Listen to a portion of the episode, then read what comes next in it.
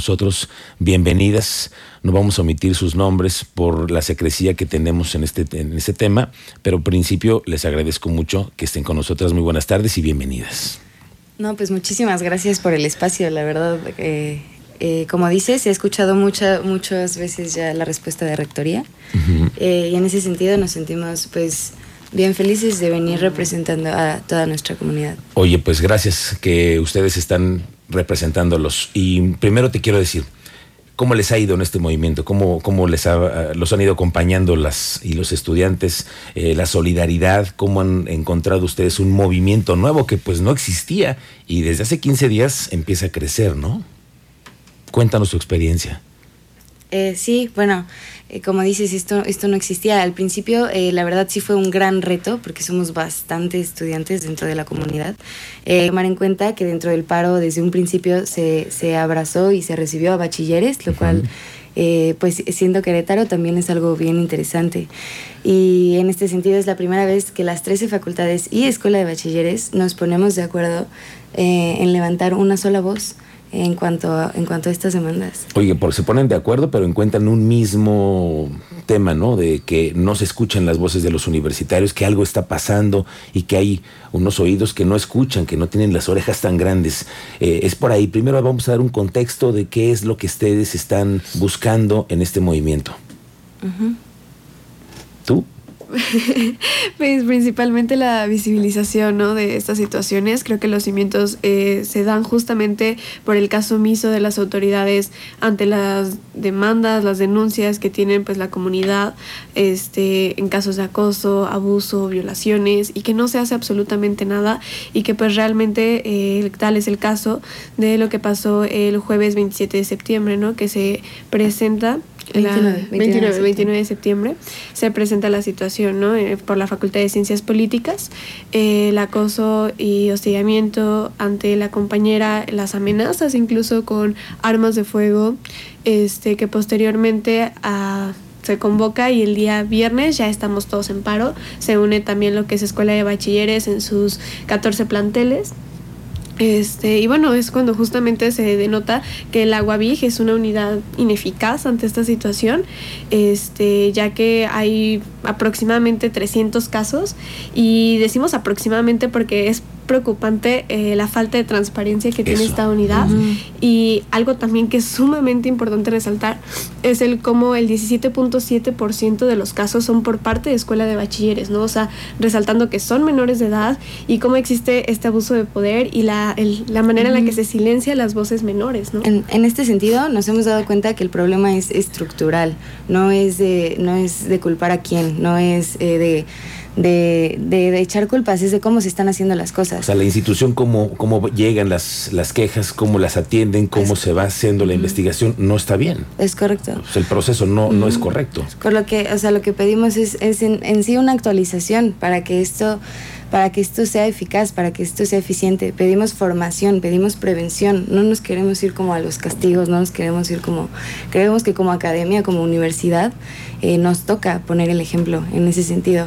Y, y, pues, pues sí me gustaría recalcar que no pedimos más que... Eh, que lo mínimo en cuanto a un espacio seguro, en cuanto a un espacio digno y seguro para estudiar. Y algo de suma importancia es hacer la concientización acerca del proceso que viven las víctimas tal con la revictimización, que bueno, la revictimización consta de que se, a la víctima se le pone a platicar su caso en muchísimas instancias este, para que pueda ser canalizada precisamente, ¿no? Entonces aquí lo que buscamos es que pues realmente no se insista en una revictimización porque es un proceso sumamente complicado para las víctimas, claro. Estarlo repitiendo una y, otra, y, otra. Y que no sabes a quién además, ¿no? Exactamente. Oigan, ¿y se sienten satisfechas con lo que han logrado hasta ahora? Pues sí. Porque han movido, han movido a una conciencia, han movido a los universitarios, han entrado a la conciencia de los maestros, de las autoridades. Han sacudido a la universidad ustedes. ¿Se sienten satisfechas? Entiendo que no, no, no se ha cumplido todo lo que ustedes quieren, pero ya hicieron un paso importante, ¿no? En ese sentido diría que como comunidad ya ganamos. En realidad nosotros eh, como individuos no hemos movido a nadie.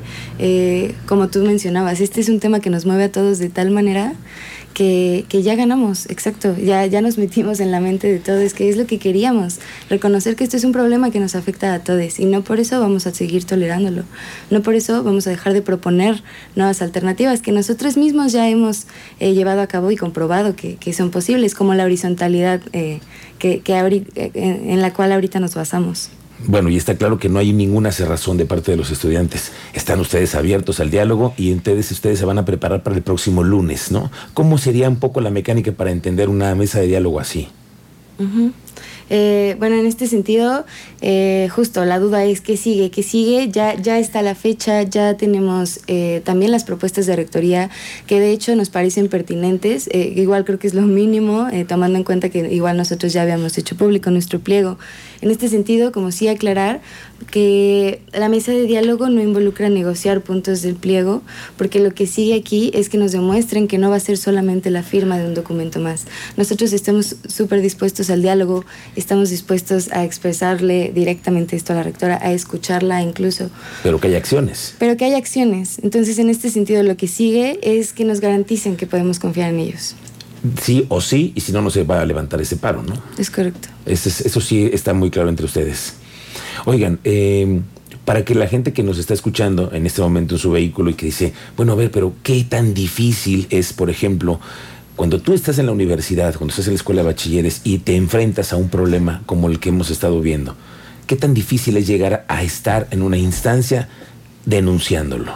Pues yo creo que principalmente, bueno, fuera del creo, es importante resaltar que eh, la persona tiene que mentalizarse para estar dentro de estos procesos. Entonces ya desde ahí se demuestra esta dificultad de, de, las víctimas para poder establecer este, este diálogo sobre su caso, lo que ha estado viviendo. Y es, insisto, ¿no? Precisamente en esta parte de la revictimización, el estar consciente que se te va a pasar por ciertas instancias en las cuales te van a revictimizar constantemente, ¿no? Entonces, pues establecer como periodos como fijos para que solo en esta fecha puedas decir lo que te pasó, es como algo que también concientizamos a manera de no se puede realizar un proceso tan difícil de esta manera. Esto en el sentido de que no es un mero hecho de documentación e investigación, es un cuestionamiento para con la víctima, pero jamás para con el abusador.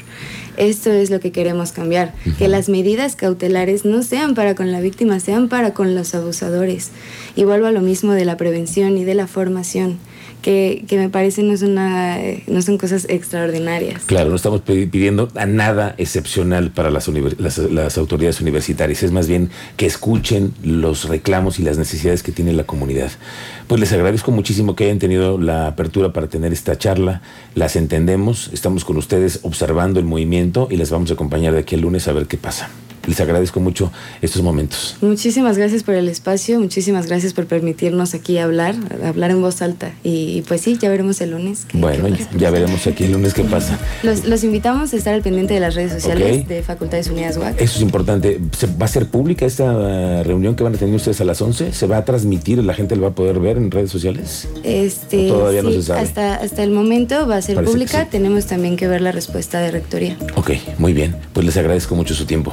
Gracias y buena suerte en este paro. Gracias, vamos a la pausa, una con 37, señor Cristian Lugo. Una y de volvemos. la tarde, 37